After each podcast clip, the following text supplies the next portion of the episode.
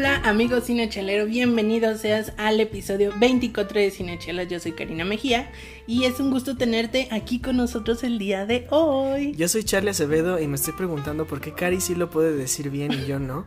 Cada vez que empieza un Porque episodio. tú te metes en rollos de 24 asiabo y todas esas cosas que no, no es necesario. No, no es necesario, pero lo que sí es necesario es decirles amigos que en este episodio número 24 vamos a retomar esa pequeña serie de este no, No es, Disney. Disney. Vamos a hablar de estos eh, estos regalos que nos va a dar Disney este mes de marzo, Bendito seas. iniciando marzo con todo. No, Y- no, Disney no nos está regalando. Bueno, No, implícitamente dije sí. Netflix. Dijiste Disney. ¿Dije Disney? Ah, perdón amigos, quise decir Netflix, pero pues, el asunto de no es Disney me, me, me jugó un... Y, y que implícitamente sí es un regalo de Disney, porque a raíz de que surge Disney Plus, la plataforma de streaming de Disney, donde pues van a estar todos sus contenidos, pues Netflix necesita hacerle así como el contrapeso, poniendo pues contenido que, que le haga la competencia. Y qué mejor competencia que... Estudio Ghibli amigos. ¡Tarán! Y bueno, también tenemos nuestra sección de cartelera y de noticias. Así que pues vamos a hablar mucho de cine, vamos a hablar de una chela excelente, de una cervecería que ya está cumpliendo muchos años de, de, de- de, este, tradición y trascendencia aquí en Guadalajara. Y de buena chela. Y de muy buena chela, de hecho, mm, bueno, me atrevo a decir que es de mis cervecerías favoritas. Y de las mejores de la ciudad. Y bueno, antes de que te contemos, tú quédate, porque de acá va a haber chela y va a haber tema. Lo habrá. La habrá. Ponte cómodo, regresamos.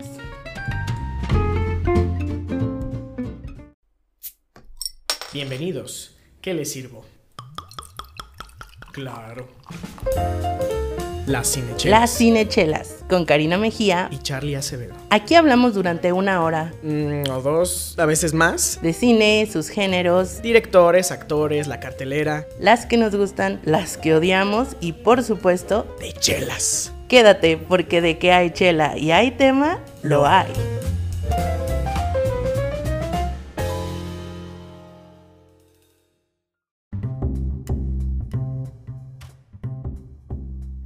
Come back. Y estamos de regreso. Eh, entramos de lleno a nuestra sección de estrenos de la cartelera para este fin de semana, 28, 29 de febrero. Si nos estás escuchando en 29 de febrero, qué genial, porque no va a pasar hasta dentro de cuatro años, el 29 otra vez. Entonces, Cierto. very good for you.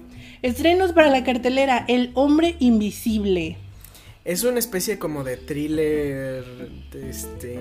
Es una película de terror. Algo así. De repente como que me da la impresión que quieren hablar como del acoso, como de cositas de ese estilo, pero no sé eh, si a ti te gusta este tipo de películas donde el personaje es acechado por algún este asesino o algún este morador extraño. Un en ente. este, un ente eh, invisible en este caso. Eh, pues adelante. Yo, la verdad es que a mí no se me antoja mucho, pero Nada que No. ver con la versión de Kevin Bacon, muy sci-fi. No, no, este, Kevin Bacon. Sí, esa versión. Esa, no, a, mí, a mí esa película no me gusta. A mí se me hace muy dominguera. Sí, digo, los efectos estaban buenos para Ah, su no, sí, temporada, excelentes. pero no, ahorita, ahorita ya, ya no hay nada que le gane. Entonces, también se está estrenando otra película mexicana que vuelve a traer este tema. ¿Por qué, ¿Por qué hacen eso? No me gusta. Fíjate que la otra vez estaba escuchando otro podcast de cine donde hicieron un análisis muy interesante de esto, ¿no? Están proyectando, o sea, lo, que- lo, que, lo que estas películas, como, bueno, de una vez hay que decir el nombre, estábamos hablando de la rebelión de los Godines, que a mí me recuerda a otra película mexicana donde... Eran este, fresas. era- Mis reyes era contra Mis Godines. reyes contra Godines, que es así como de, bueno, o sea, la- yo entiendo que probablemente, ah, bueno, volviendo a la crítica que escuché, que estas películas están haciendo como esta crítica social de los de arriba y los de abajo, de, la- de la clase alta y la clase Pero eso ha sido la historia de todos los contenidos audiovisuales Exacto, de México. México. o sea, como que ya, como, o sea, ajá, exacto, como que en todo, según decían ellos, todo está estancado ya en este, lo- nosotros los Los nobles. ricos, los pobres. Ajá, y como que no. Por ejemplo, incluso Cindy la Regia, que de la cual creo que sí hablé de repente en algún episodio. O sea, tiene también mucho de este tema, ¿sabes? O sea, es así como. Se basa en eso para contar su historia. Es así como, ok, whatever, ¿no? Sí, es, es cierto, es la realidad mexicana, pero. Pero somos mucho más Se que ridiculariza eso. y también como que se. Como que no, no se muestra realmente de la, de la perspectiva que tenía que, que tenía que ser, o que no muestra el conflicto realmente, o sea, no, no, no arranca de raíz el cotorreo. Pero bueno, está esa de la rebelión de los Godines, la verdad es que a mí no me llama nada la atención. Estoy seguro que seguramente algún carnalito amigo mío va a querer verla este, nada más para ver cómo está, pero vamos. Y este, esta siguiente recomendación, amigos míos, es un estreno que, bueno, yo vi el tráiler y me llamó mucho la atención también porque, bueno, ese es William Dafoe y él es un actorazo y, bueno, Ya hemos comentado su trabajo Hemos- en, en- The Lighthouse. a The Lighthouse, en muchos otros también. Es de este, estos actores que también son muy recurrentes en las películas de Wes Anderson. Y esta película, eh, que se estrena precisamente este fin de semana, llamada Mi último amigo, cuenta la historia de un director de cine, eh, un director de cine americano residiendo en, este, perdón, no, está mal dicho, estadounidense residiendo en Brasil, que este, se, se, ah, se encuentra en la situación de que tiene cáncer y cuenta la historia de él y que haciendo un amigo con su misma situación, ¿no? con, con su misma enfermedad. Entonces suena a una película bastante emocional, con mucha reflexión que hacer respecto a este al qué estás haciendo con tu vida. Entonces, eh, y pues es William Dafoe, amigos, o sea, no, no, no- creo que ahí no hay alguna especie de falla, ¿no? Yo siempre así de default pienso en el Duende Verde. Ay, pero no. ya, que lo, ya que lo veo así como en su personaje, pues ya. Ah, no, pero yo, yo te quería decir, ya me acordé que sí. Yo te quería decir que a mí me encantó mucho en el proyecto Florida. Ah, no sé ok, si la viste. Esa película está padre porque también, o sea, él, él, él es como el terrateniente de un hotel, de estos, de estos moteles chiquitos. Y, Ok. y en su hotel específicamente se queda gente a vivir, ¿no? Y, él- y ellos están pagando como renta Como una casa de huéspedes. algo así. Es, no, no es una casa, es literal un motel de esos de, de te quedas una noche y te, y te vas, Ok, en, allá en Estados Unidos. Pero esta gente se queda así como de por vida y le paga una renta. Ah. Y la historia gira alrededor de una niña que hace un, que se desmadre y este, y que de repente, así como, sí está muy enfocado en, en qué hacen los niños. Y en el personaje William, William Dafoe, que es así como este, este, esta persona que los cuida y como que los trata de educar porque sus mamás no pueden mm. hacerlo, bueno, ese tipo de cosas. Sí, como que sí me suena. Entonces me traigo ese personaje y acá a la misma situación donde es William Dafoe cotorreando con un niño y se me hace, ah, se me hace interesante porque realmente ya no, no, no es el duende verde, eso ya es, ya es otra cosa. Oye, ese chisme, bueno, Hay otro chisme. Momento, ventaneando de cinechelas. Can, can, can, can. Bueno, pero ¿qué, qué, ¿cuál chisme tú? que están diciendo que va a regresar Toby Maguire como Spider-Man para la película de... Doctor Strange. Ajá. Mm, ah, ok, mira, ahí te va. Suena interesante, pero... Rompería muchas cabezas, la verdad. O sea, O sea, como que padre, ya o sea- digerimos, superamos la pérdida de Toby Maguire La como. Spider-Man. Ya tuvimos otros dos nuevos Spider-Mans. Y que lo regresen sería así Tres, como... cuatro. Bueno, es que yo sí cuento los de la película de Into the Spider-Verse, pero bueno. Ah, bueno. Ah, Sí. Mira, estaría chido y yo creo que es posible porque ya, o sea, con todo este pedo de la expansión del multiverso y de la chingada, el todo, o sea, Doctor Strange realmente puede llevarnos a muchos lugares. Hasta pero... diferentes universos. Exacto, sí. o sea, a lo mejor, ah, sí, exacto, no, al nuestro, ¿no? Que, eh, que donde en realidad nadie existe y todos son personajes de cómics. Imagínate que todos se encontraran. Sí, estaría muy padre. Pero a, a lo que voy es que podría ser posible. Yo lo veo, o sea, podría, podría ejecutarse. O sea, yo creo que las cabezas creativas de Marvel seguramente ya lo tienen figurado. Pero yo creo que no se va a armar con Toby. O sea, yo creo que él va a decir, nah, no, no quiero. Está muy raro porque él como que se desaparece de la faz de la Tierra y como que cada cinco años sale en un proyecto Y algo chiquito, ¿no? Porque yo realmente no, por ejemplo, de lo último que lo recuerdo haber visto es de Gatsby. Gatsby ya salió hace mil años, bueno, lo estoy exagerando. Pero sí, no, de hecho no, no creo. Tiene no una creo. participación en esta película animada que se llama, bueno, no recuerdo cómo se llama en inglés.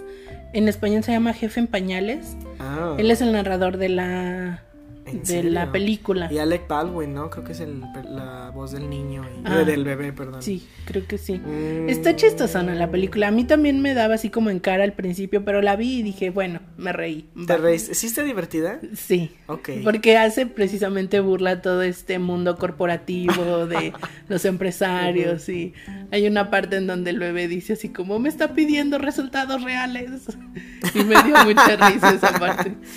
Ay, Entonces, no. Cuando te piden resultados reales es bien difícil. Pero no. Bueno, esa es mi respuesta. La verdad es que yo no, yo lo veo muy poco probable de, del parte de.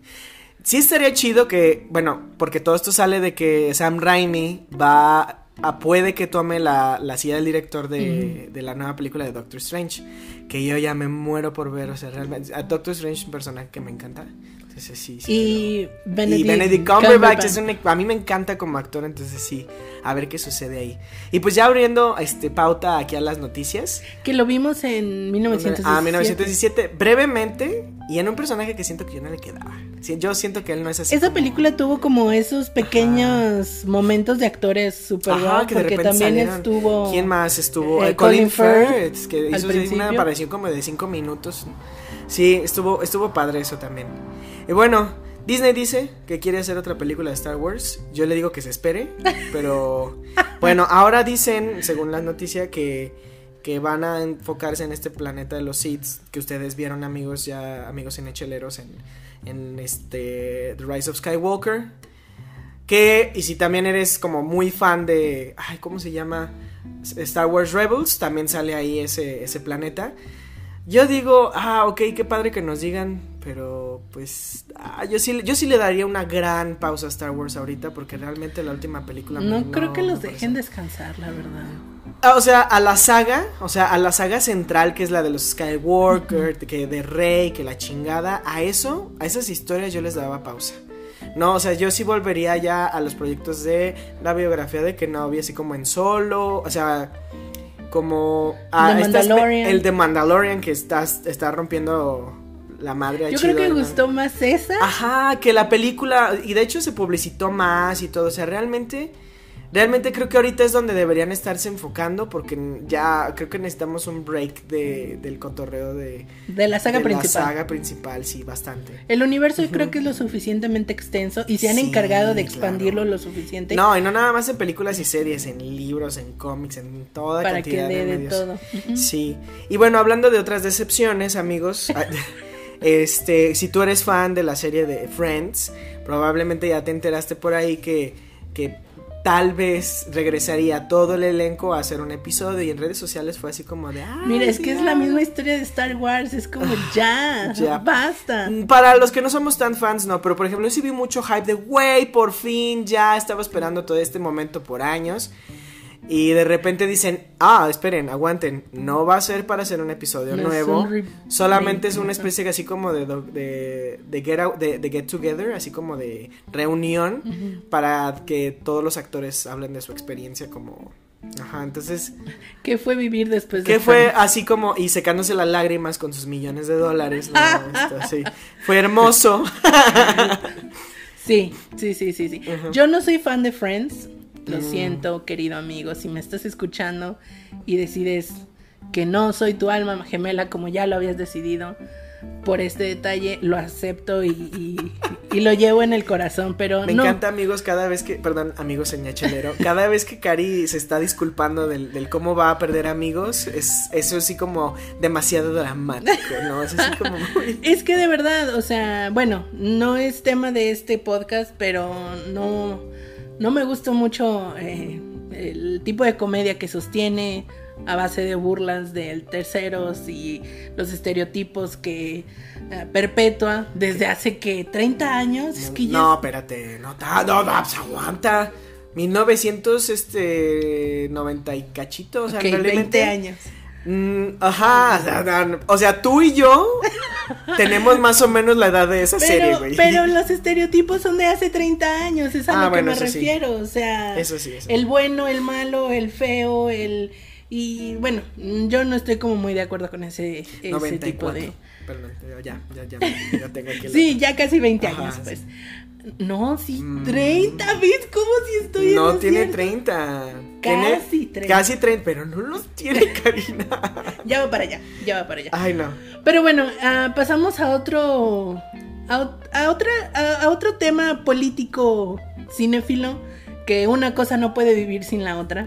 Ay. Y estamos hablando de los siempre cómicos comentarios del presidente de Estados Unidos señor Donald Trump, que en esta ocasión, a que no adivinas quién lo hizo enojar. Ay, no, ¿quién habrá sido? ¿Será Bo Joon-ho y su película que ganó todo y, que, no, que no se esperaba nada? Ah, sí, es, exactamente. Entonces, este señor Trump no puede creer que la película ganadora, mejor película por parte de la academia, sea de Corea del Sur. Él dice que ya hay muchos problemas con Corea del Sur con el comercio y que no puede creer que le hayan dado esa película, que ni siquiera sabe si es buena, que él prefiere a lo que el viento, se, que llevó. El viento se llevó. Una Entonces, película este, bien conocida como machista de alguna manera, eh, desde hace como varias, varias décadas. Ay, amigo, pues mira, ¿qué le decimos al señor Trump? La verdad es que... ¿Sabes qué le decimos? Lo que le contesta la sí. distribuidora uh, Neon, que es quien está haciendo el movimiento y la distribución de la película de Parasite en todo lo que es Estados Unidos. Y él le conté toda esta declaración que hace Trump la hace por medio de Twitter. Entonces. Obvio, como ya saben, o sea, Twitter, digo, a Trump cree que tiene poder este por medio de Twitter pero solo porque él lo dice Ay, se va a hacer no, es una tontería entonces. Neon le contesta a este tweet este bastante descarado de parte del presidente le dice pues sí es comprensible el señor no sabe leer haciendo referencia precisamente a que es una película del habla no inglesa que necesita evidentemente subtítulos, subtítulos pues porque sí. el señor no habla coreano estará doblada para Donald Trump la película? No, no, lo sé, ni siquiera la ha visto, o sea, porque ni sí, siquiera seguramente puede dar una no opinión la ha visto. sobre ella, entonces. Eso nada más es así como una una una, una una demostración más del por qué este carnalito realmente está en la silla presidencial para ser como y que también teatro, vemos vaya. ahí las intenciones de la academia, que es darle la Ajá. torre a Donald Que es, Trump. es, lo que yo te decía, ¿no? O sea, si realmente la academia quería dar un statement, o sea, así como un mensaje real este, a, al mundo, lo... tenía que darle el Oscar a Parasite. Y la verdad es que sí, sí me, me, gusta. Cada vez que lo vuelvo a pensar es así como qué padre que sucedió. A pesar este, de. Ajá, a pesar. Fíjate que otros, otros críticos han dicho que probablemente sea porque no le querían dar nada a Netflix. O Por sea, que esta realmente, cuestión ajá, de de que- que... no, Netflix es el enemigo, pero creo que está bien disfrazado. O sigo, si sí es la situación, qué bueno que Pues lo en esta de ocasión manera. sí pudieron librarla, porque Sí. había otra muy buena película, no de Netflix, que pudiera ganar Sí. el Oscar. Que incluso pasó, y eso, y fíjate, después de escuchar ese comentario me, me dio más coraje que no haya ganado Klaus como, mejor película animada, porque, Porque no se lo de llevó Netflix, que es de que Klaus es de Netflix y pues este Disney y su Toy Story 4 se llevan la chingadera y pues está Pero cabrón. eso es un poco contradictorio, ¿no crees? Porque el año pasado Roma ganó mejor película extranjera. extranjera. Pero es que yo creo que más bien como los Oscars, o sea, realmente a- yo creo que al, al Oscar sí le vale un poquito de madre quien se lleve el Oscar de mejor película extranjera, porque a fin de cuentas siempre es como... Como los otros. Exactamente, ¿no? Entonces es así como el Oscar como inclusivo, el Oscar Mm. como, ¿sabes? Cierto. Entonces en ese año fue así como de... ah, también hubiera sido un statement que nomás se llevara... No, si Roma hubiera ganado. Imagínate, no nada más hubiera sido la extranjera, hubiera sido la extranjera de Netflix, pero bueno, no hablemos del pasado. Este, Parasite, si no la has visto, amigo, cinechelero, amiga, cinechelera, Todavía la puedes encontrar. todavía en la puedes encontrar. Espero que ahorita 6 de marzo, no, ¿qué es? 29 de febrero, 29 perdón de amigos, ya no sé en qué fecha vivo. 29 de febrero, yo creo que todavía la vas a poder encontrar en algunos Sí. cines. Este, y pues bueno, vamos a hablar ahora de esta otra parte del, podcast que a mí me gusta más, nada, es cierto, que me gusta mucho, que es de lo que nos vamos a tomar mientras hablamos de maravillas cinematográficas. Y el día de hoy traemos una, una chela de aniversario que ya nos estábamos trayendo en traer. Yo estaba buscándola y este y pidiendo por favor a Dios que no se acabaran, porque realmente, amigos, las cervezas de aniversario de las cervecerías este más famosas de todo el país vuelan, sí, o sea. Y veo perfecto a Charlie eh, hincado en la noche, por favor, que no se acabe. Yo le, rezo a todos los dioses. Y afortunadamente sí encontré una botella. Una, una botella, eh, porque ya realmente ya no tenían de la cerveza de aniversario de cervecería Loba.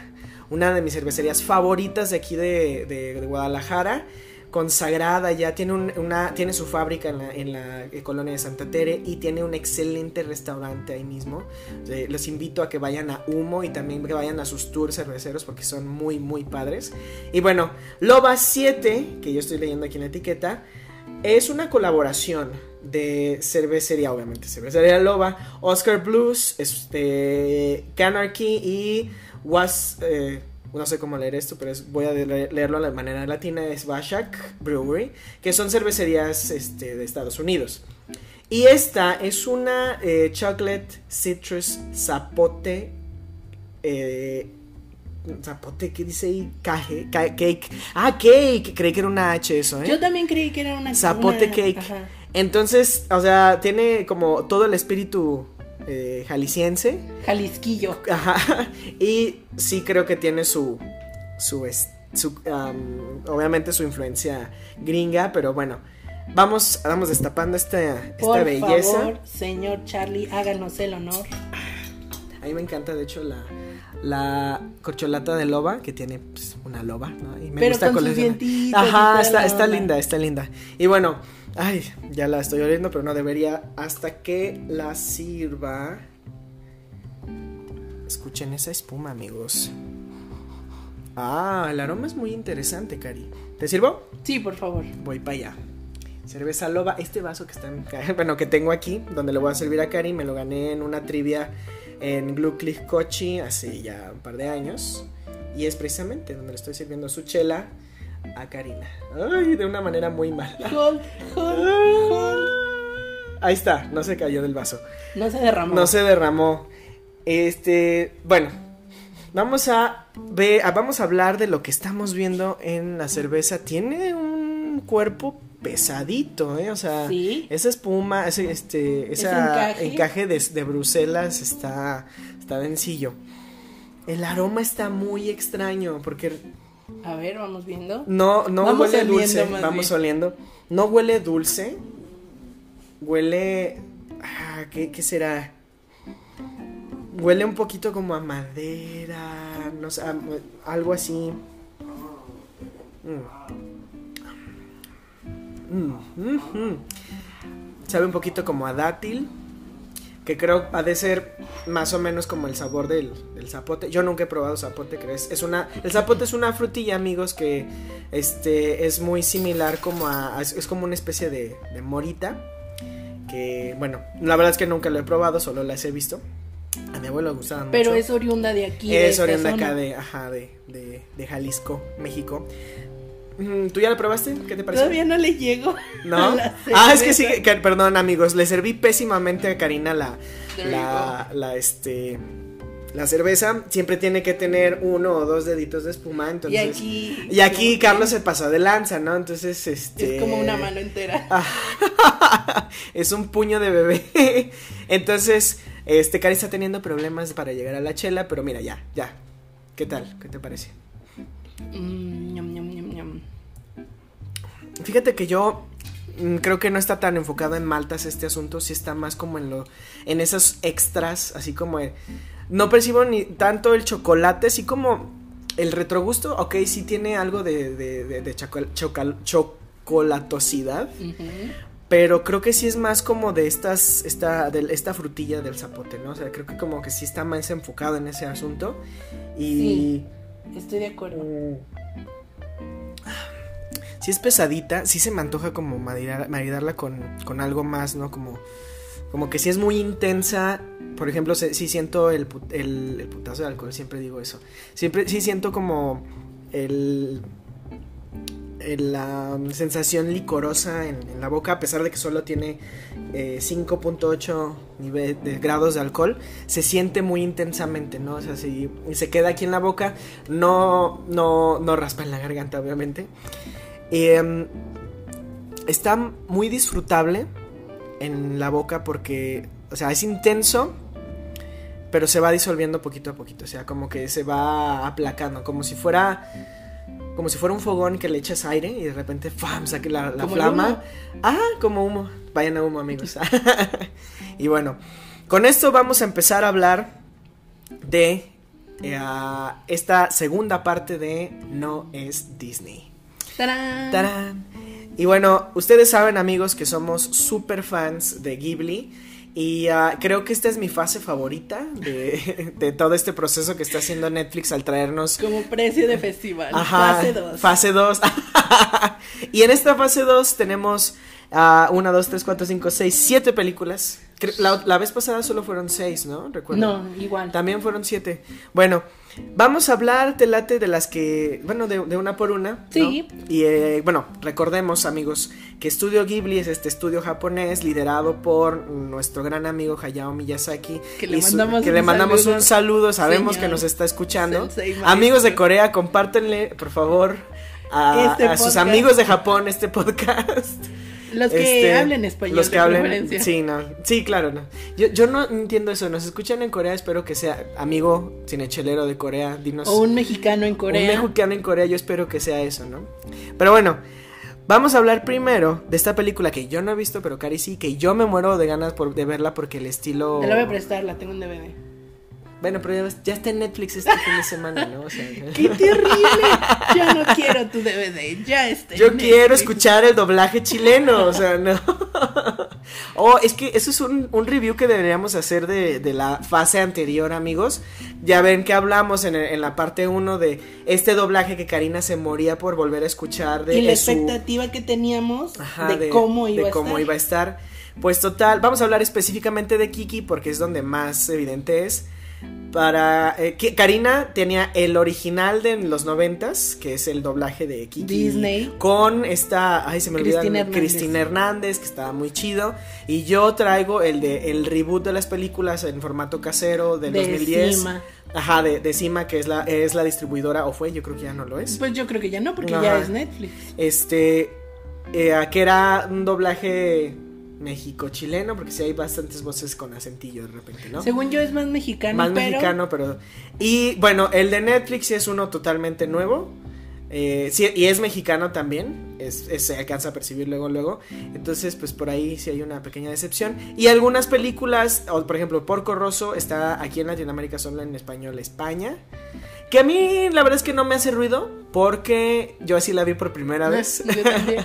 Entonces, pues está. Y además, como que es muy europeo el asunto, en Porco Rosso. Sí, Entonces se queda, queda chido, ¿no? Y que con esta nueva fase entran nuevos estudios de doblaje, de los que vamos a hablar más adelante. Y que vale la pena que, lo tengan en mente. Y bueno, ya llegaremos a eso cuando hablemos de esa película en específico.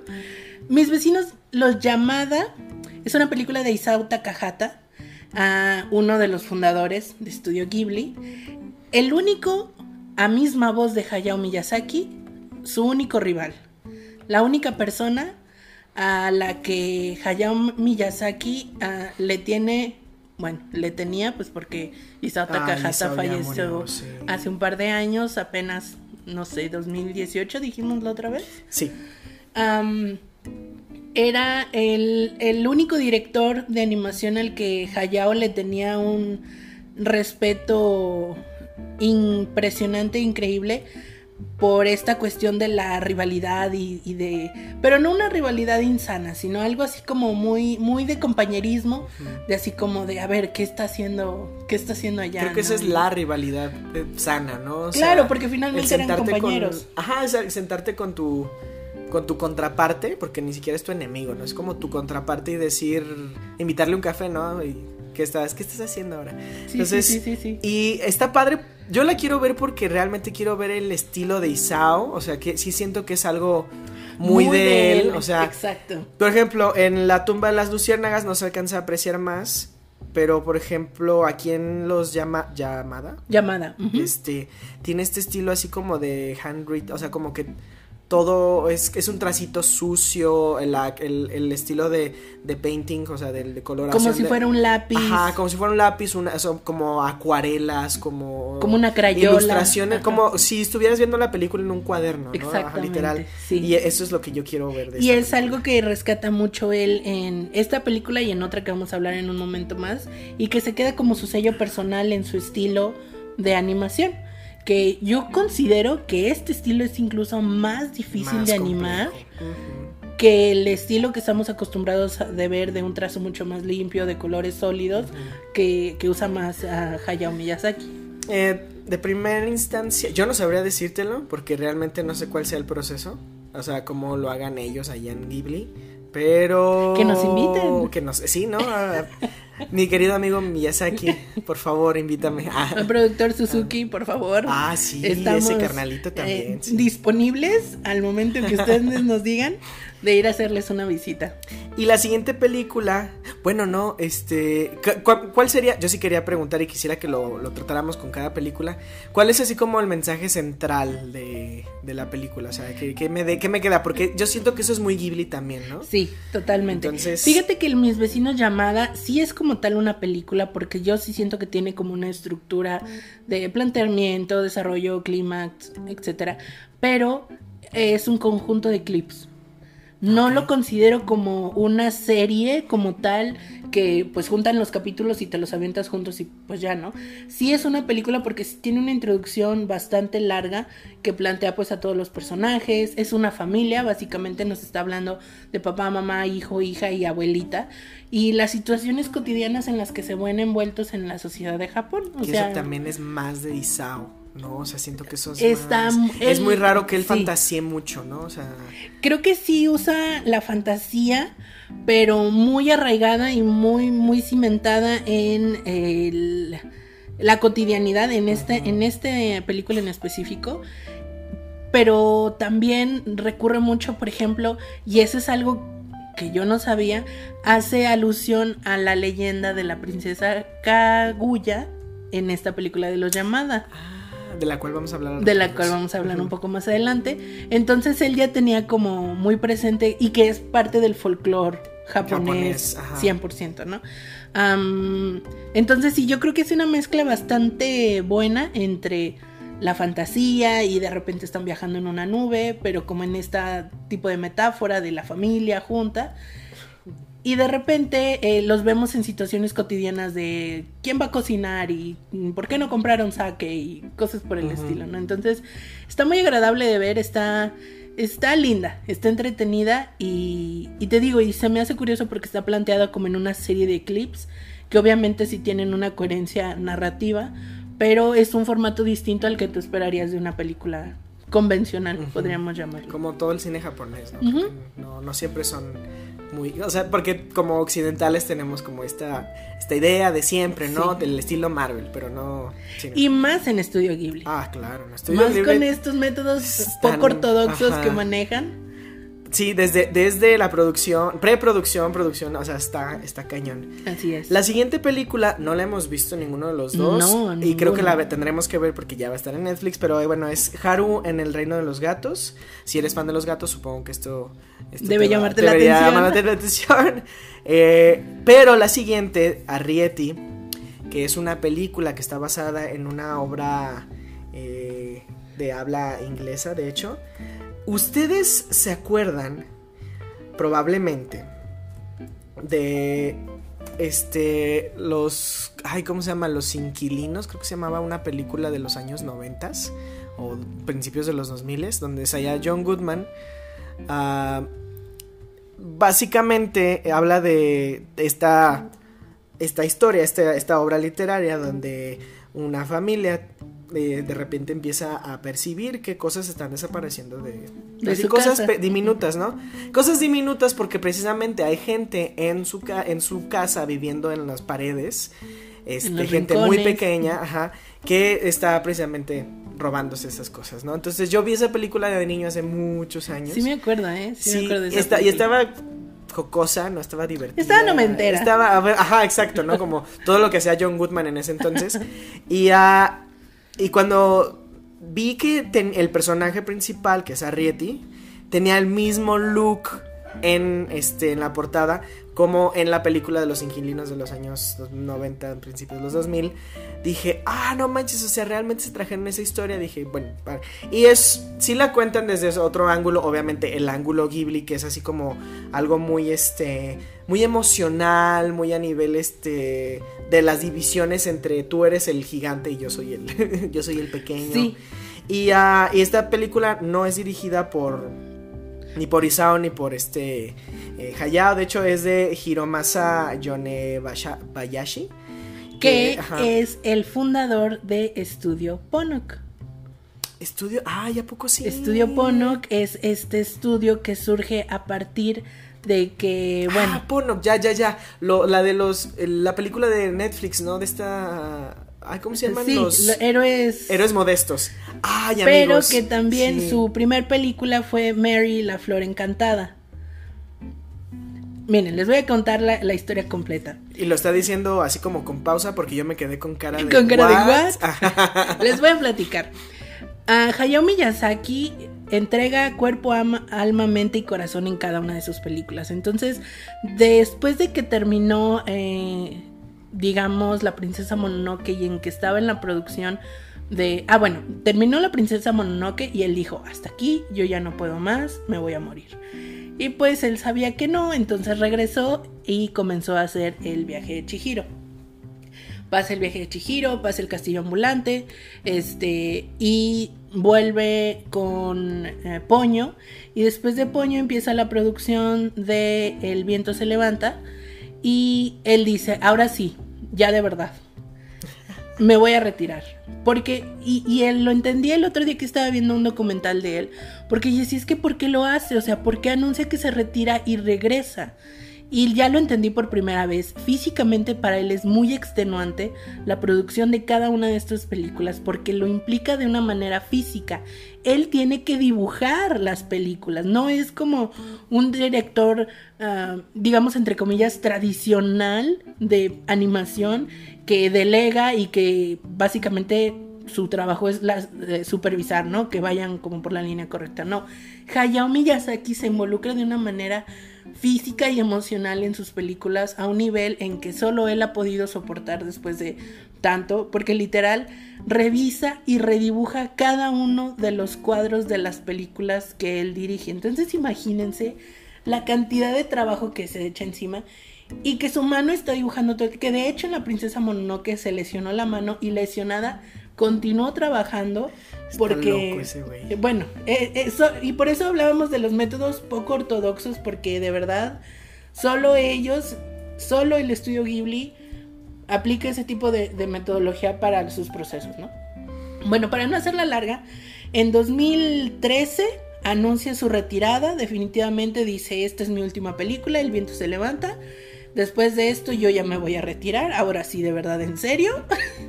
La- es final, final. Y ya. Ya, por favor. Sí. Punto JPG. y pues cierran el departamento de animación de Estudio Ghibli, pues porque ya no se iban a hacer películas. En ese momento, pues hay un gran número de personas que se quedan sin empleo. Uno de ellos es Hiro Masa, que es de quien estamos hablando, el director de esta película de Arrietty. Y resulta que él abre un estudio de animación al que titula Estudio Ponok. Estudio Ponok, pues es él y son muchos de los animadores que han estado en Estudio Ghibli ya varios años. Entonces su escuela es 100% Ghibli. Se avientan la chambota y la aventura de sacar una película que es Mary y la Flor Encantada. Yo la vi, ya hablaremos más adelante de ella, pero literal es como un intento de repli- replicar lo que se hace en Ghibli, que la verdad está difícil. O sea, es ponerte a las patadas con Sansón, literal. Y tal es el caso que se los resumo, pues no lo logran, ¿no? O sea, tratan de, emular esto de la niña valiente, que va creciendo, que está en un viaje, pero híjole, pues le echaron muchas ganas, pero la verdad es que no le salió. como que se dan cuenta de que tratar de imitar a Studio Ghibli y tratar de calcar lo que Hayao Miyazaki hace, pues está imposible, o sea, literal está en chino, aunque no está en japonés, pues. Entonces creo que optan por un camino y una perspectiva diferente que para mí siento que fue la decisión perfecta y la más correcta y lo que de verdad les va a dar como un auténtico, como su autenticidad como estudio. No como somos el reciclado de Ghibli, no, o sea, como de verdad somos un estudio, traemos nuestra propia esencia, nuestras propias ideas, nuestra propia visión y esto es lo que queremos hacer. A raíz de eso, estrenan tres cortos que están disponibles en Netflix que se llaman Héroes Modestos. Que están increíbles. Y están, a mí me fascinaron, de verdad, me fascinaron muchísimo. De hecho, uno de estos eh, cortos tiene ese estilo que habíamos mencionado. Sí, el del chico del huevo, ¿no? Es alérgico al huevo. Primero tenemos una historia de dos. Ah, pues por eso viene todo esto. El, el primer corto son seres diminutos que habitan como en un lago, como en una especie de, de charca de agua. Y pues todas las aventuras que eso conlleva. Después tenemos a un niño que es alérgico al huevo y todas las aventuras que eso conlleva. Ajá, porque si eso sí. Está, muy cañón. Y el tercero yo creo que está... Creo que es mi favorito en cuestión de, de animación porque realmente. Y la metáfora que está ahí también. Está padrísima. Y es, bueno, yo lo llamo El Hombre Invisible. Eh, sí, creo que se llama El Hombre Invisible. Véanlos en Netflix, amigos. También está, esos ya están ahorita disponibles. Por si quieren ver algo igual a, Ghibli y pues animarse a ver lo que ya, de lo que ya estamos hablando. Y que no es Disney. Y que no es Disney, precisamente. Y bueno, Arrietty, volviendo a Arrietty, ya concluyendo. Este, pues. También pueden encontrarlo como Arrietty y el mundo, y el mundo de, los, diminutos. Sí, sí, Sí, básicamente. Básicamente, básicamente, tres veces. Cuenta la historia de esta chica que uh, es diminuta. Es diminuta y uh, de repente la descubre un, esta persona enorme que, que. Un niño. Ajá, que ella está invadiendo su casa. Y pues empiezan a. a tener una amistad. Ajá, a tener una amistad, como a compartir las diferencias entre sus mundos y esas cosas. Y y bueno, no sé, yo ustedes se imaginarán el desenlace. Yo creo que vale la pena verla porque pues es Ghibli, ¿no? Sí, aquí esta producción, tal cual como dice Charlie, a pesar de que es de Hiromasa, todavía pertenece a Estudio Ghibli. Yo cuando la vi la sentí algo flojona. El arte es muy lindo, ah, muy, sí, claro, Porque hay, o sea, si hay una, un detalle entre entre las cosas que son del tamaño real y las pequeñas, o sea, los escenarios están muy, muy padres. Así es, así es. Ah, y fíjate, Tom Holland Ah, Hace la voz del carnalito, sí. Ajá, en, en, la, en el doblaje en inglés, obviamente. En inglés, en español. Sí. Pero bueno, en el, o en japonés. O en japonés. A mí no me gusta verlas en japonés, pero Karina lo recomienda. Entonces, eh, Arrietty, y el mundo de los diminutos, uh, una película de Hiromasa Yonebayashi Vean. Está más chido decir su nombre que su apellido. Hiromasa. Ay, perdón, te No te preocupes. La siguiente es un verdadero clásico de Ghibli, yo me atrevo a decir. Porque este creo que tiene esta clave que, que yo siento que Hayao ha tratado de dejar en casi todas sus películas. No digo casi porque realmente no se notan todas, pero en esta sí está padre. Estoy hablando de Náusica del Valle del Viento que cuenta la historia, otra vez, de una chica empoderada que este quiere, más bien que está es una princesa. Es una especie, ajá, como de princesa. Yo la sentí distinta a una princesa, más bien como la de un futuro distópico. Ajá, sí, exacto, es más como una distopía que eh, su historia se desenvuelve en esta en esta tierra donde eh, hostil. es hostil donde de repente el pueblo para del que ella pertenece este, le huye a unas criaturas que moran por el desierto, ¿no? Y que su trabajo es pues mantener a salvo a su a toda pueblo. La. Y uh, ¿de qué va esto? Creo que hay un trasfondo ecológico. También muy, muy cañón. Y estamos hablando de los ochentas, amigos. O sea, principios de los ochentas. Porque, uh, bueno, Así como Mary y la flor encantada es para Estudio Ponok, así es Náusica del Valle del Viento para Estudio Ghibli. Fue su primer largometraje animado. O sea, Isao Takahata, eh, Hayao Miyazaki y el productor Toshio Su- Suzuki. Suzuki. Ah, habían trabajado antes en, en otros estudios de animación de los que podemos rescatar Heidi, podemos rescatar este series animadas. Sí. No eran Ghibli todavía, pero estaban trabajando juntos. Cierto, gente, acuérdense de esto toda su vida. Este Hayao estuvo muy de cerca del asunto de Heidi, que ustedes estoy seguro que si viviste entre los si, si viviste tu infancia entre los 80s y los 90 seguramente La la viste en Canal 5. En canal 5 interminables veces. Y que hace poquito acabo también de descubrir que Isao Takahata dirigió la serie de Annie, que ahorita está en Netflix como Annie with E. Ujú. Isao Takahata dirigió una adaptación de esa novela como una No serie de animación en los 70s. Ay, hay que buscarla. ¿Tú la has visto? Está en YouTube, está Ah, en inglés. ok. Ah, ok, genial, genial, genial. Entonces ahí la pueden checar si, si les llama la atención.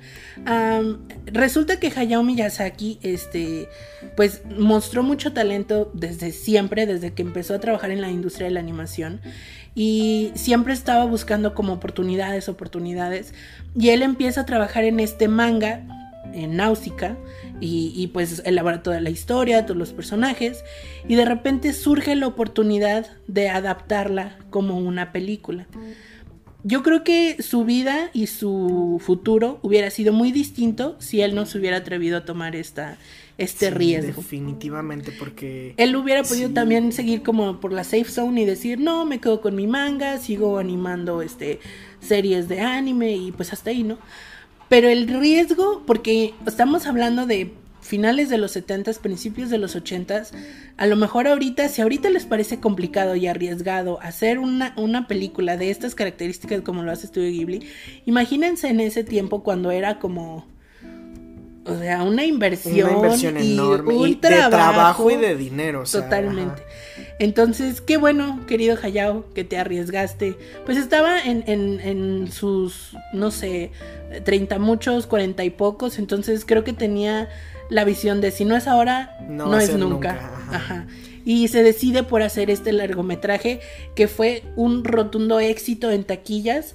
Fue un éxito también en la crítica porque para sus tiempos eh, mostraba escenas de acción como nunca antes se habían mostrado en una película de animación eh, en Japón. Entonces fue muy aclamado por, por esa audacia en todas esas escenas de acción que sí, definitivamente eh, están como, como un ejemplo de, de la evolución de la animación, ¿no? Y bueno, yo rescato de esta película que realmente nos hace ver, bueno, como audiencia, que probablemente como humanos no siempre estamos bien, ¿no? Ese creo que ese es el mensaje por el, de fondo que, que yo quiero extraer de Náusica, que este es eso, básicamente. Y que realmente, y bueno, otra característica que me gusta es que es un sci-fi o una especie como de ciencia ficción sí, distópico, ah, distópico, así como lo decimos, pero que realmente es muy japonés, o sea, que no, Sí. que no siento que de repente los creadores americanos o mexicanos, americanos en general, vaya, este, hayan tenido la capacidad de imaginarse en, en esa década, ¿sabes? O sea, porque es del 84, o sea, sí, sí era también un momento de transición, los medios estaban tomando poder, o sea, sí, sí era, sí es otra cosa. Entonces, y el, el tipo de mensaje, yo creo que sí estaba, sí, no, sí, sí, sí era, sí era un, un, un riesgo muy cañón y qué bueno que lo corrió. Bueno. Y por eso hablamos también de que él, él es una persona, un genio fuera de tiempo. Sí. O sea, en ese momento estaba hablando de temas y que lo mencionamos en el podcast ah, de No es Disney parte 1. Él habla de temas muy, muy... densos. O sea, y muy adelantados a su tiempo. Apenas en estos años estamos hablando que de la ecología, que las mujeres y todo. Y él ya lo traía desde hace Ya, sí, bien masticado desde antes. mucho tiempo. De hecho, sí. Y de hecho, creo que estas dos cosas, tanto el, el asunto ecológico y del empoderamiento de la mujer, están en las siguientes películas. Ya, ya, ya nos estamos acercando hacia, hacia la- las favoritas, vaya. Yes, yes. La siguiente es una película de Isao Takahata. Lamentablemente, Su su, última última, película. película. nominada al Oscar y no ganadora. ¡Malditos! Creo que fue Frozen quien le robó Ay, es esa madre. Algo Pero- de Pixar o Disney. Ay, ya lo sé, pero bueno. No vamos a hablar otra vez de eso. Eh, porque esto no es Disney. Entonces, la princesa Kaguya cuenta la historia de eh, una princesa, precisamente. Que se llama Kaguya. Que se llama Kaguya. que nació de un uh, durazno. ¿Sí? Tallo de bambú. Tallo de bambú. Estaba ella. No es cierto, Momotaru, la, la leyenda de Momotaru es la del durazno, sí es cierto, ella nació en un tallo de bambú, me equivoqué. Eh, cierto. Y, que esa partecita es la que retoma en los vecinos llamada. Sí, sí, sí, Bueno, no la he visto yo, los vecinos llamada, acuérdate pero, pero sí. Y bueno, en esta película vemos nuevamente ese estilo tipo acuarela, tipo brochazos, tipo todo, hace como esta combinación de, de, diferentes como estilos, un, un, estilo gráfico más este no, no quiero decir ni siquiera tradicional, como más, más este que incorpore el estilo como parte de la narrativa de la película. Porque realmente, ah, ¿sabes a qué me recuerda todo? Precisamente a el arte clásico japonés. O sea, ¿tú te acuerdas de la ola de, de, Hokusai? Claro. Haz de cuenta, o sea, y todo, haz de cuenta que si ustedes saben un poquito de, de arte, del arte, que les vamos a dejar japonés, en nuestras redes para que lo vean. Todo, todos los escenarios de, de, de ese ¿Cómo, los llamaban la gente flotante o algo así? ajá. En realidad están en un escenario como blanco, o sea, en realidad no hay un fondo, no hay, no hay perspectiva, no hay como un horizonte. Y este. Y, y los personajes de esas pinturas antiguas japonesas están así como en poses donde realmente no se ve, no se siente el suelo, ¿sabes? No se siente como la, la, gravedad, la gravedad ¿no? Entonces, siento que se quisieron influenciar, o sea, se influenciaron un poquito en eso y se lo trajeron acá a Kaiguya, que sí se siente la perspectiva, definitivamente, pero todo está flotando, todos son como gráficos flotando en un Porque no hay bordes. Sí, no hay límites, o sea, por ejemplo, en todas las películas que tú has visto, amigo vicine chelero, hay un frame de 1920 por 1080 que determina como el final de tu un cuadrado, o un rectángulo, ¿no? Pero aquí realmente todo se termina antes, ¿no? O sea, como que el, blanco se empieza a comer los, las orillas. Como si estuviera difuminado. Como si fuera una pintura, por eso está padre. O sea, una, pintura de estas que te estoy hablando. Entonces, eso está muy, muy padre. Creo que por lo que más vale la, la pena ver la película. La pena, no es una pena, es un orgullo. Este, porque, o sea, a lo mejor está así en la de los vecinos, porque no la he visto pero a mí sí me impactó mucho. está está mucho más trabajado en la princesa Kaguya. Kaguya, siempre lo cambio. está mucho más trabajado precisamente por esto que, que, te mencionaba de que, y seguramente tú también lo viste, de cómo incorpora el estilo como un elemento narrativo de la película. Este, me encanta, me encanta, sí, yo me desarmo cada vez que veo esta escena en donde ella tiene como un momento de crisis, de ansiedad y sale corriendo y, corre como, entre los juncos y la hierba y de repente los trazos se desdibujan, la música como que se, es frenética y también es wow. Hisaishi, no creo. Dame un segundo y te lo confirmo porque él sí es súper colaborador de Ghibli, no solo de Hayao, sí ha participado en otras películas, entonces estoy casi segura de que de que sí puede que sea puede que sea, puede que no. Yo sí, sí, sí lo es. Sí lo es. Confirmado. qué, qué, qué, padre. Entonces qué bueno. Qué, qué bueno. No, ya estábamos acá como... Sí, este... Esa escena está muy chida. A mí... No sé, yo creo que a mí me gustó más a nivel personajes.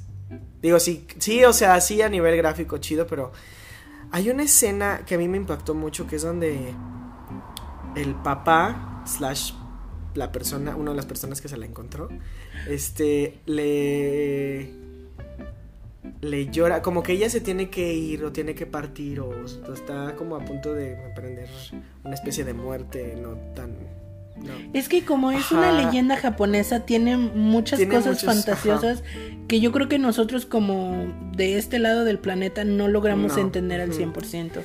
Y total que el papá está como que rogándole que no se vaya y este... O sea, esa escena a mí me... A mí, me, significó mucho porque realmente es así como... Ese amor de papá, no sobreprotector, pero sí... Sí de, de, la preocupación me está... Se me está saliendo de las manos y ya no sé qué hacer y ya no sé qué decirte, ¿sabes? Entonces, a, mí es lo que más me gustó de esa película. O sea, como la escena que más me impactó. Sí. Fíjate que yo me quedé mucho como, sobre todo el final, es una película larga. Mm, creo que para Ghibli creo que ha de ser su película más larga. Es muy probable. sí. Este, porque sigue y sigue y sigue y tú ves algo y dices, bueno, esto ya. Y luego sale otra cosa y dices, bueno, esto ya. Y siguen saliendo como, como mini clímax, ¿ses? Mini mi- como finales falsos, podríamos Ándale, decir. ándale. Pero porque la leyenda continúa, es decir, eh, creo que Isao Takahata hizo muy bien en no limitar al cuento por el formato de la película, Exacto. sino todo lo contrario. Creo que le dio mucho más vida a la leyenda gracias a la, A la- película. Y a la animación, obviamente. Sí, totalmente. Yo sí me quedo un poco confundida con algunas de las cuestiones que pasan en, en la película, pero repito, creo que más bien es una situación de un- diferencias culturales, que a lo mejor si yo le hablo a los japoneses de alebrijes, se me van a quedar Van a con decir cara de, güey, qué pedo. ¿What? ¿Qué es esto? Entonces, no, no, no quiero limitar ni quiero juzgar la, la belleza y el, el gran alcance de la película por mi corto entendimiento de la leyenda. Entonces, me quedo yo muchísimo con la parte gráfica, creo que sí es un, un gran logro, porque pareciera que la animación tiende a que entre más humano y real se vea, mejor la animación es. Y eso no es necesariamente No, no es cierto. necesario. De hecho, aquí es ligeramente más abstracto que cualquier otra cosa que hayamos visto de Ghibli, ¿no? O sea, Sí, sí, sí. Porque realmente tu ojo está interpretando ya todo lo que está sucediendo. Eso está muy padre, muy, muy padre. Realmente, amigos, es una experiencia visual recomendada. Y ya la tienen en Netflix a partir de ahorita, entonces... No vaya. se la pueden perder. No se la No pueden perder y si te la estás perdiendo, bueno. La siguiente película es una de las más famosas. De hecho, las siguientes dos son de las más famosas de Estudio Ghibli. Creo que es de las Sí. que más les ha dado como renombre acá en Occidente. Esta primer, bueno, esta penúltima es este. Adivinen de qué trata. Sobre. Bueno, se centra sobre la princesa como tal. Es que Ashitaka sí tiene el vato, pues el. El- Eso creo que es otra de las cosas Ajá. interesantes que hace Hayao.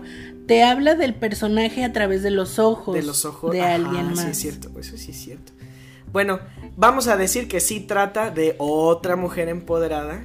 Chido, Liro. Mu- yo creo que la más. La más. Es que realmente Bueno. su personalidad es de- tan fuerte. Bueno, no- Sí. así fuerte a nivel. Haz de cuenta, yo creo que la princesa Mononoke tiene. Ahí te va. El carácter de la mamá de, Pon- de Sosuke, de Ponyo. Así. Sí. Tiene la gentileza con la naturaleza de este la princesa Kaguya, así, te la traes. Y la fuerza y astucia de la chica de Náusica, o sea, le- así como Sí. que todo todo lo mejor que pudo existir de los personajes femeninos de, de este de, de Ghibli está en la princesa Mononoke. Es una película que, por ejemplo, yo sí no recomendaría para los niños porque es muy un poquito más gráfica, o sea, tiene sí tiene de repente brazos cortados y sangre y estas chingaderas. Sí. O sea, sí, de hecho a mí me impactó. Yo, es universitario, este, sí Cuando fue la así como de ah, por primera vez, claro. Pero por otro lado, sí les recomiendo a ustedes que vean aquí sí el tema ecológico, o sea, es una madre mucho más exponenciada. Esta, esta cosa que ya hemos estado hablando estos, do- estos dos episodios de, de Estudio Ghibli de No es Disney, creo que se ve muy, así muy literal en la princesa Mononoke. ¿Y qué hace la princesa Mononoke? Básicamente lo que ella quiere es proteger al bosque de la industrialización, así, nada más. No les voy a contar nada más, vayan a verla, porque además yo siento que habla de, de repente de temas políticos, de intereses personales, de, o sea, habla de tantas cosas y...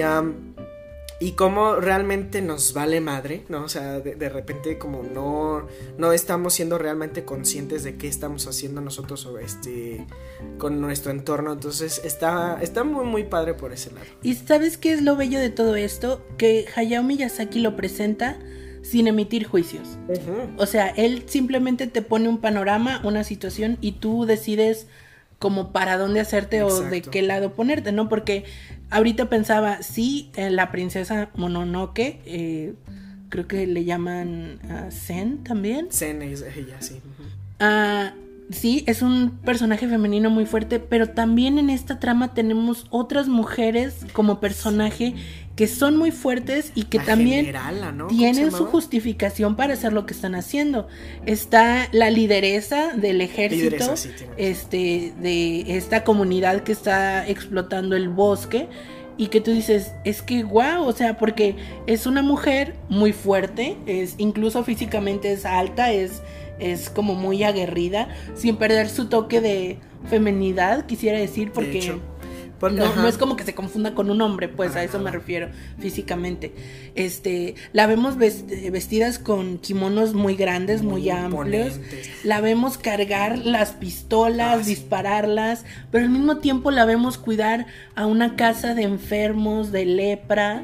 La vemos preocuparse por las mujeres del pueblo, que las ha recogido Sí, de burdeles eso de los hizo- pueblos aledaños. Eso se me hizo a mí muy pa, o sea, como es como un escenario que dices, bueno, ok, de, de hecho también suceden por Corroso de repente, ¿no? Ajá. Algo similar, Sí. o sea que no lo mencionamos en ese episodio, pero por Corroso quienes les ha- le hacen el, el avión y todo eso es la diseñadora es una mujer y las obreras son mujeres De la familia, toda la edad, ajá. o sea, de todas edades. Y aquí, o sea, es un pueblo de puras señoras, este, que, que ni no necesitan marido, que están sacando su pequeña comunidad adelante y están lideradas precisamente por Lady Eboshi. Lady Ujú. ajá, sí, así es. Y que tiene todo el respeto de los hombres, ¿eh? Ella Sí. dirige este pequeño ejército y tiene su, su segundo al mando, tiene a todos los soldados y todos así se le cuadran, la respetan, la protegen, este, la cuidan en, en situaciones de riesgo. Y, y que bien esta aldea sí tiene hombres, las mujeres sí tienen un rol como muy, Muy muy destacado porque pues son mujeres y así lo plantea la película que vienen de burdeles que vienen de situaciones este de Precarias. ajá sí sí em, como de, de abuso y de. Pues de situaciones poco favorecedoras, Sí. ¿no? Entonces Lady Evo sí las recoge, las lleva al pueblo, les da trabajo, les enseña a trabajar, les da libertad, ¿no? Entonces hasta los mismos hombres de la aldea como que dicen es que estas mujeres están Ellos de hecho se minimizan de repente, o sea, sí. como que son, de hecho, los hombres pasan a ser en esta película como el comic relief en algunas ocasiones, Sí, a, a excepción de Ashitaka porque pues tiene que haber, ¿no? Es que Sitaka es así como un caballerazo. un caballero, sí, no, a- debe es- ser la maldición, porque no, no, no creo que ese tipo de vatos exista. Eh, Asitaka es un príncipe de un pueblo Muy aledaño, bueno, sí, alejaño, sí, perdón. que es, eh, sufre el ataque de un demonio y él al enfrentar el demonio para proteger a su pueblo, pues queda ah, Desahuciado. eh, sí, porque el demonio le toca el brazo, entonces la maldición se le pasa a él y pues básicamente la hechicera de su pueblo le dice tienes que irte porque ya no hay lugar para ti aquí. Entonces Asitaka empieza como este ah, viaje en donde finalmente va a llegar a donde está pues la princesa Mononoke, donde está Lady Ebosi con todo este la ciudad del hierro le llaman en, en la película. Pero es que, wow. Está muy impresionante esta película por los personajes, por el mensaje, El mensaje. la trama. Amigos, am, el final de esta película creo que es el más grande ultimátum que nos puede dar Hayao en su vida. A mí realmente sí. a nivel visual, personal y este y filosófico también a mí se me deja así como güey. Estamos yo hablando me voy de una película de los 80. Ajá, o sea, en 1987. O sea, no, no, no, no de hecho Un poquito, es noven, 97, de hecho es 97. Sí, sí, sí. No, es anterior, ¿no? Es de los 80s. Porque según yo es antes de Kiki y Kiki es del 89. Kiki es del... No, no, no, mira, te estoy confirmando. El FBI está trabajando en ah. eso. Princesa Mononoke 1997. 17. Maldito San Méndez se metió en mi mente, güey. No, no, 1997. Ah, okay, okay, fue primero Kiki y después esta.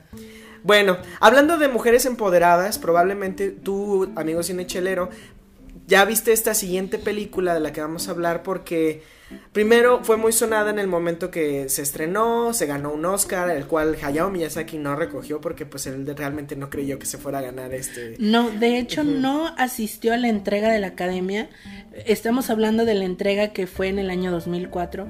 Hayao Miyazaki y nadie del estudio Ghibli atiende la ceremonia del Oscar porque eh, por principios morales ellos decían que no pueden visitar un país que estuviera bombardeando a el país de Irak en ese momento a raíz de, de- de la guerra con Afganistán y el Al Qaeda y todo todo todo esto que Todo lo surge de a partir Bush, de amigos. eh, ajá, del acto terrorista en las Torres Gemelas. Entonces, él, en un acto muy congruente consigo mismo, Claro. dice, no, yo no voy a ir a Estados Unidos, no voy a visitar ese país, no me importa si me nominaste.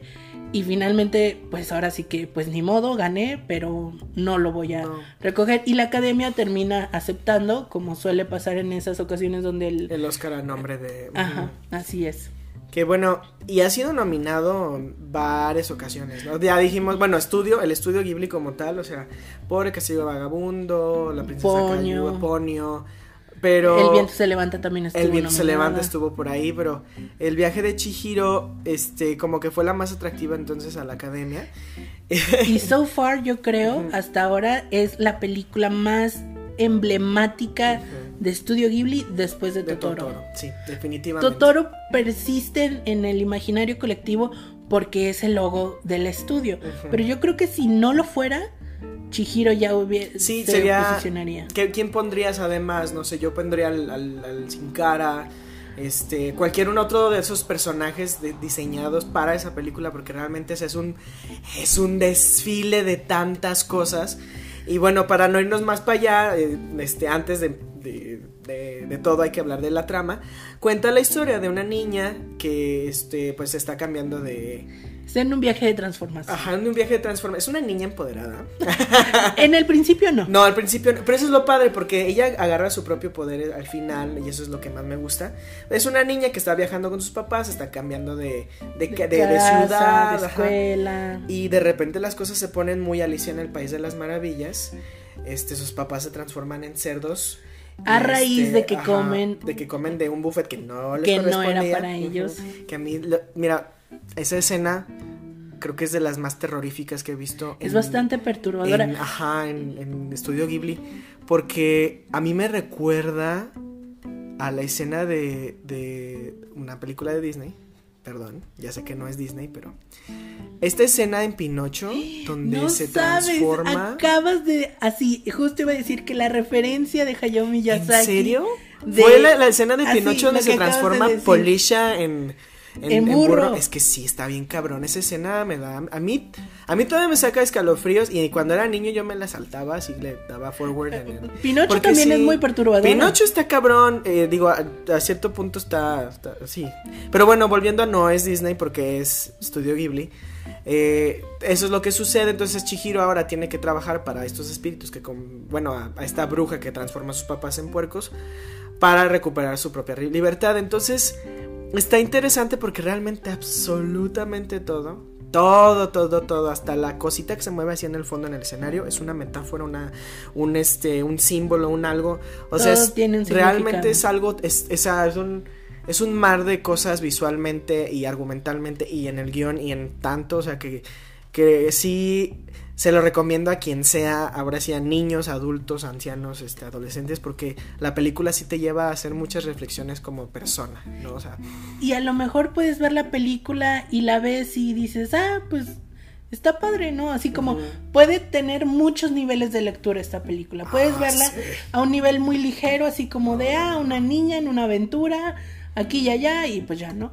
Pero si te vas metiendo un poquito más y un poquito más, y un- o sea, les digo, yo creo que unos 10 niveles de lectura hacia abajo, así profunda, fácil sí, sí se le puede tener. Del aspecto feminista, social. No, no, o sea, vayan ustedes a ver. También vemos la ecología Ajá, aquí. Exacto. En un mundo de dioses y de fantasía y de folclore japonés que tú dices, ¿qué puede tener sentido eh, que pueda relacionar con la ecología Hayao Miyazaki? Lo logra.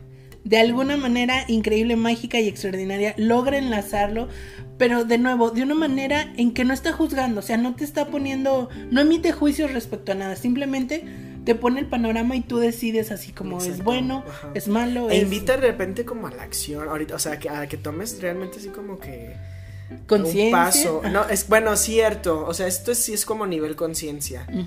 Acción tal vez no tanto, tienes mucha razón. Pero bueno, el viaje de Chihiro, amigos, aparte que también la música está increíble, también de Yoi Hisaishi.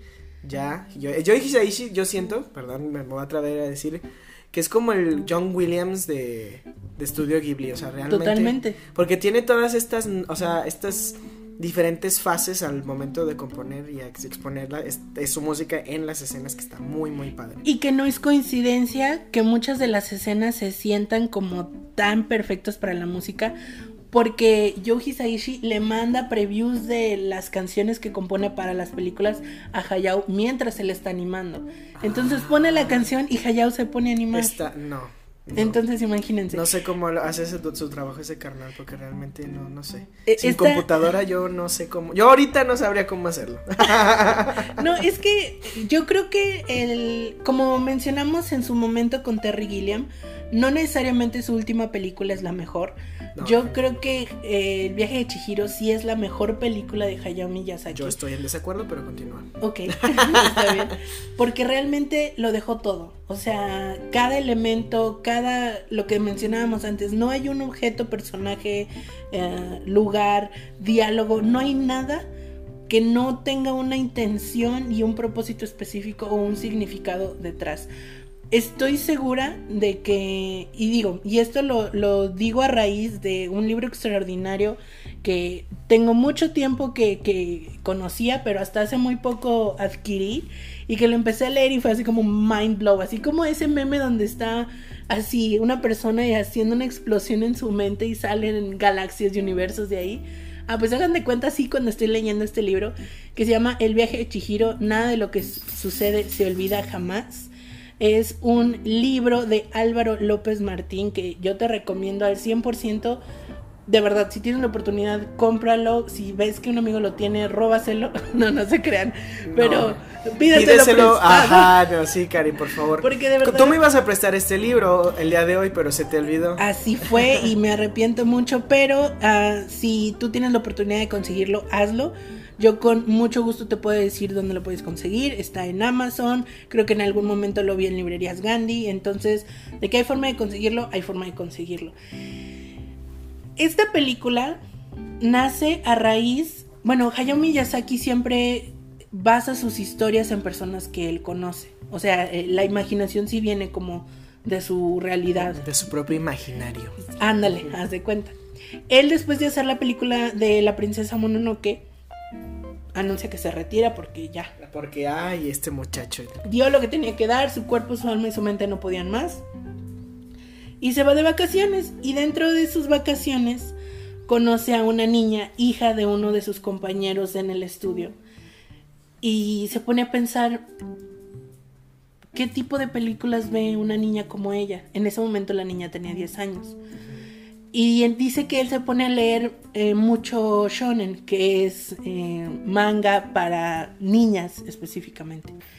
Y dice que él quedó así asqueado de ver que todo el contenido era de princesas mágicas con poderes supernaturales o de criaturas este que hablaban y tenían algún tipo de poder mágico y todo relacionado al romance y a cómo podía conseguir que le dieran ese primer beso, ¿no? De amor. Entonces él dijo así como esto es lo que le estamos dando a las niñas de 10 años. Entonces en ese momento dice, no, yo voy a hacer una película para una niña de 10 años con la que cualquier niña se pueda relacionar, pueda... O niño también. O niño sí. en este O momento. estudiante de universidad. el- Finalmente cualquier ser humano. Sí, es que realmente Puede sí se relacionarse. puede, sí. Y es eso lo que inspira eh, en la esencia más básica el viaje de Chihiro. Él estaba muy consternado porque él sabía que tenía la capacidad de ofrecer un contenido distinto a una audiencia que son niñas de 10 años, que nadie más estaba ofreciendo y nadie estaba dando. Entonces, esa es una muy buena lectura del mercado. Sí, está muy padre. Y, y bueno, el viaje de Chihiro, como decía Charlie hace un momento, es este viaje de una niña en un mundo de fantasía y magia, pero va mucho más allá de eso, mucho, más, allá. Lo que dijiste, ¿no? O sea, es un, un viaje de descubrimiento personal. O sea, realmente. No, no sabemos si en realidad. Bueno, a lo mejor voy a hacer un spoiler ahí, pero eh, yo creo que yo sí creo que es como este como mucha introspección, muchísima, o sea, es lo más o sea, en, en personaje, en no, no, todo, todo, todo, todo. Y que ni siquiera el mismo Hayao que ya lo hemos mencionado antes, él le surge una idea, empieza a dibujar y le dice a, a su productor Suzuki, ya tengo una idea para una película. Ah, ok, empezamos el lunes a Aquí animar. están 5 millones ahora. Y literal, él empieza a trabajar el storyboard, empieza, él cuenta, él arma su película de principio a fin. O sea, él no es así como se me ocurrió al final, no. Él empieza por la escena número uno y hace unos bosquejos como de cómo va el arte, qué colores, arriba, abajo. Y él empieza a hacer el storyboard, storyboard, storyboard, storyboard. Entonces, él empieza la película sin saber cómo va a terminar.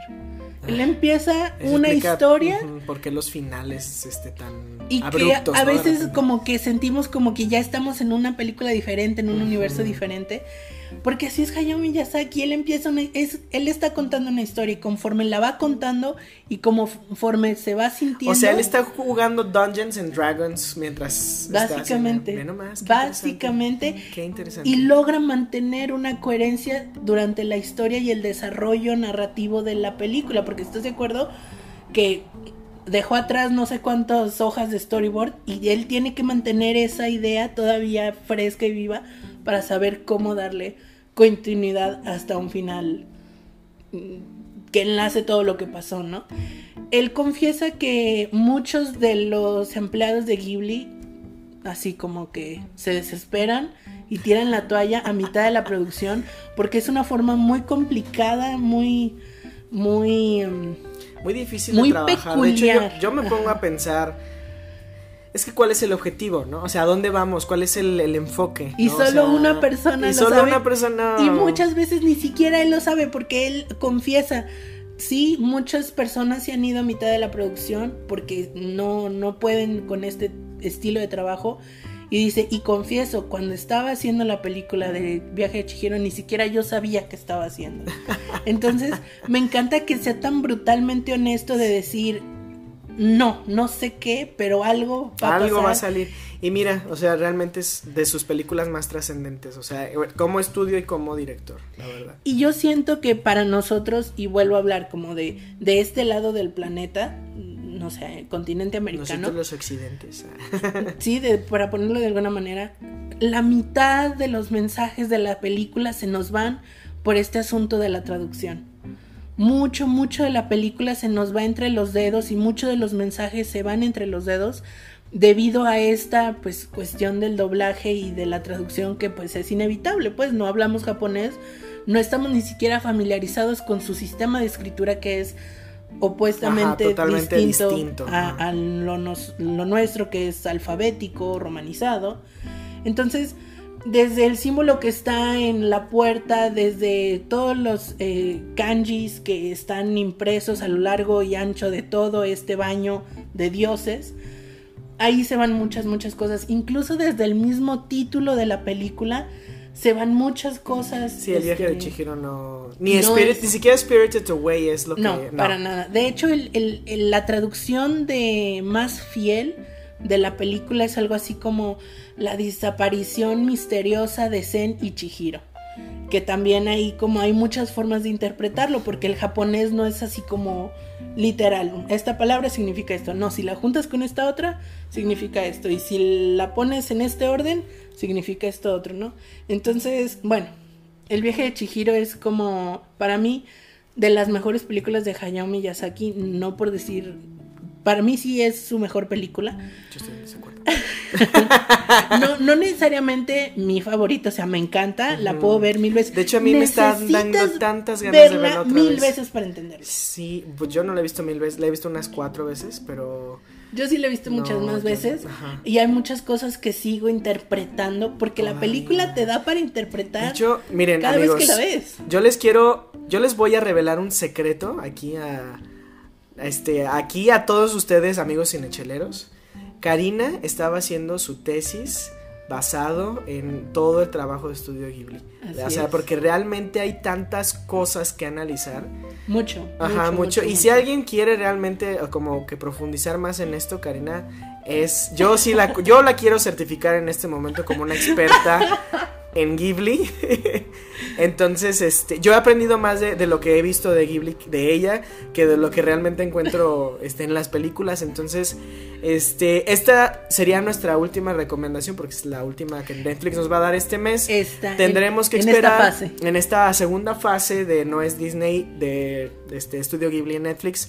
Vamos a esperarnos a, las- a la tercera y última fase. Esperemos, porque en este momento que estamos grabando este podcast, no sabemos si realmente va a ser. Quitamos fase 1, ponemos fase 2, quitamos fase 2, ponemos fase 3. Esperamos que no sea No, así. por favor, Por favor, Netflix, si nos estás escuchando, no lo hagas así.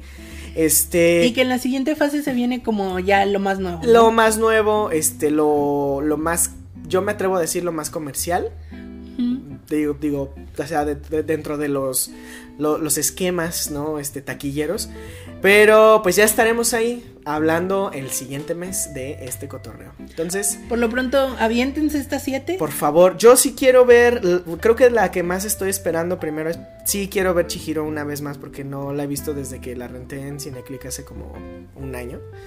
Este, la princesa Mononoke yo sí le quiero dar una buena repasada otra vez, pero creo que para mí este lo, lo que lo- la que la novedad pues para mí sería los los llamada, porque realmente solo he tenido como que chances de verla, pero nunca me he atrevido, entonces ahora sí quiero como explorar esta esta narrativa que tú cuentas de clips que no yo no sabía, entonces ahora sí quiero. quiero. Suena interesante. Y bueno, para cerrar, tan solo quisiera ah, agregar el comentario de lo que ya hablábamos antes de la parte del doblaje. El doblaje de Chihiro está hecho por un estudio de doblaje argentino. Ah, ah, sí, sí, la verdad. Ah, no, ¿es en serio para Netflix? Bueno, la versión que ya conocemos y que siempre ha estado como vigente, Ah, eh, ok, que me parece que sí la ha distribuido Disney, es eh, de un estudio Ah, pero yo lo escuché en español con ese doblaje probablemente. yo Sí, no- es, es el único doblaje que yo he escuchado hasta ahorita. Pero no Y se escucha así, o sea, sí, realmente le pusieron un, Un- latino neutral. Un acento neutral. De hecho, si tú viste en algún momento Puka, es los mismos el doblaje de Puka. Y ese Ah, sí. mismo estudio hizo el no doblaje. manches, Puka quiere a Garu, sí cierto, hace años de ese ¿Y sabes pedo. por qué lo, lo identifiqué? Por las voces secundarias. Porque la voz de Chihiro, pues no. No, No, se escucha. ella no habla mucho, ajá. Ajá, no se escucha mucho en, en Puka, pero en otras voces sí. Y el mismo estudio que dobla Chihiro, dobla a Poño. Y la voz de Ah, Poño es la voz de Chihiro. ¿Es en serio? Oh, fíjate que no, no había hecho esa relación. Y me parece que, bueno, de las que de esta segunda fase, creo que de las que yo conozco y he escuchado, Los vecinos llamadas, pues yo la vi en versión Cima, supongo que es doblaje Cima. A Haru no la he visto. Arrietty sí es doblaje Latino, eh, mexicano. porque que- me parece que casi estoy segura que es doblaje Disney. Estoy casi segura que es del estudio de doblaje probable Disney. porque antes sí era como todo, todo lo que se trabajaba para Ghibli era por parte Así de es. Disney. De hecho, Pixar hacía los doblajes en inglés. Pixar Ajá, adquirió los derechos de Studio Porque Ghibli para ustedes no lo saben, pero bueno, creo que lo- no sé si lo mencionamos el episodio pasado de No es Disney parte 1, pero John Lasseter es un gran fan de Hayao. Ah, sí, es como su groupie, güey, literal. Sí, sí, sí, lo John. Lasseter, amigo cinechelero, es el, El fundador, fundador. de Pixar, el director de Toy Story 1 y de muchas otras películas. Y Y, él es fan. así, no, súper fan. Está padre, búscalo a, a John Lasseter como personaje porque él tiene, tiene tantas cosas y, y varias referencias así como de desarrollo personal muy interesantes. Pero bueno, vámonos despidiendo de este episodio. No es Disney parte 2. Amigos, por favor, véanlas. Ya están ahí, ya están ahí. Date el taco de ojo. Ya estás pagando por Netflix. Ya estoy sufriendo. Si sube Chihiro con otro doblaje, voy a Ay, llorar. Cari, no, mira, no, no, no te, no te hagas esto, mira, mejor, me- mejor, este, mejor tengamos las mejores Lo bueno es que las tengo en DVD. Además, ¿no? Eh, recordemos con qué disfrutamos este episodio, Karina. Esta cerveza de aniversario de Cervecería Loba. Loba. Una colaboración con Oscar Blues, Can Canarchy y Vasfach Brewery, son cervecerías de Estados Unidos. Nos tomamos esta Chocolate Citrus Zapote Cake. eh, yo me atrevo a decir stout. Yo siento que es como una stout. Yo no, sentí nada del citrus, pero Mm, ah, no, yo, yo, yo no, yo tampoco. Yo creo que sí me enfoqué demasiado. Es que a lo mejor el citrus se pierde, ay, perdón, se pierde a lo mejor en, en esos sabores como tipo dátil, como del mm, zapote. sí puede ser. Pero bueno, gracias Loba por esta excelente cerveza, es Muchas muy, gracias. muy interesante. Y gracias Hayao Miyazaki. Takahata. Isao Takahata y, y Suzuki. el- es- este Toshio Siento Suzuki. que ese güey es el como... Este... El comodín, ¿no? De... de- Sí, sí, básicamente. Bueno, yo soy... Soy Charlie Acevedo que está tratando de callar a su perro aquí porque ya él ya quiere que lo saque, entonces ya vamos a cerrar este podcast. Eh, me pueden encontrar en redes sociales, específicamente en Instagram como Charlie Chelas Blog. Y hasta luego. Yo fui Karina Mejía. Me pueden encontrar en las redes sociales como arroba Karina Mejía Picie. Pueden seguirnos en arroba cinechelas en Instagram y en Facebook. Ahí les vamos a dejar toda la información, datos curiosos y más para que nos sigan. Para que vean las películas y nos den sus comentarios también. ¿Les gustó, no les gustó? ¿Qué entendieron que pasó en Chihiro? ¿Fue, no fue? ¿Vino, no vino? ¿Qué pasó? ¿Se la pasó soñando o no? Ustedes digan, ustedes decidan, es libre interpretación. Nos estamos escuchando en otro episodio porque de que hay chela y hay tema, lo, Lo hay. hay. Hasta, Hasta pronto. pronto.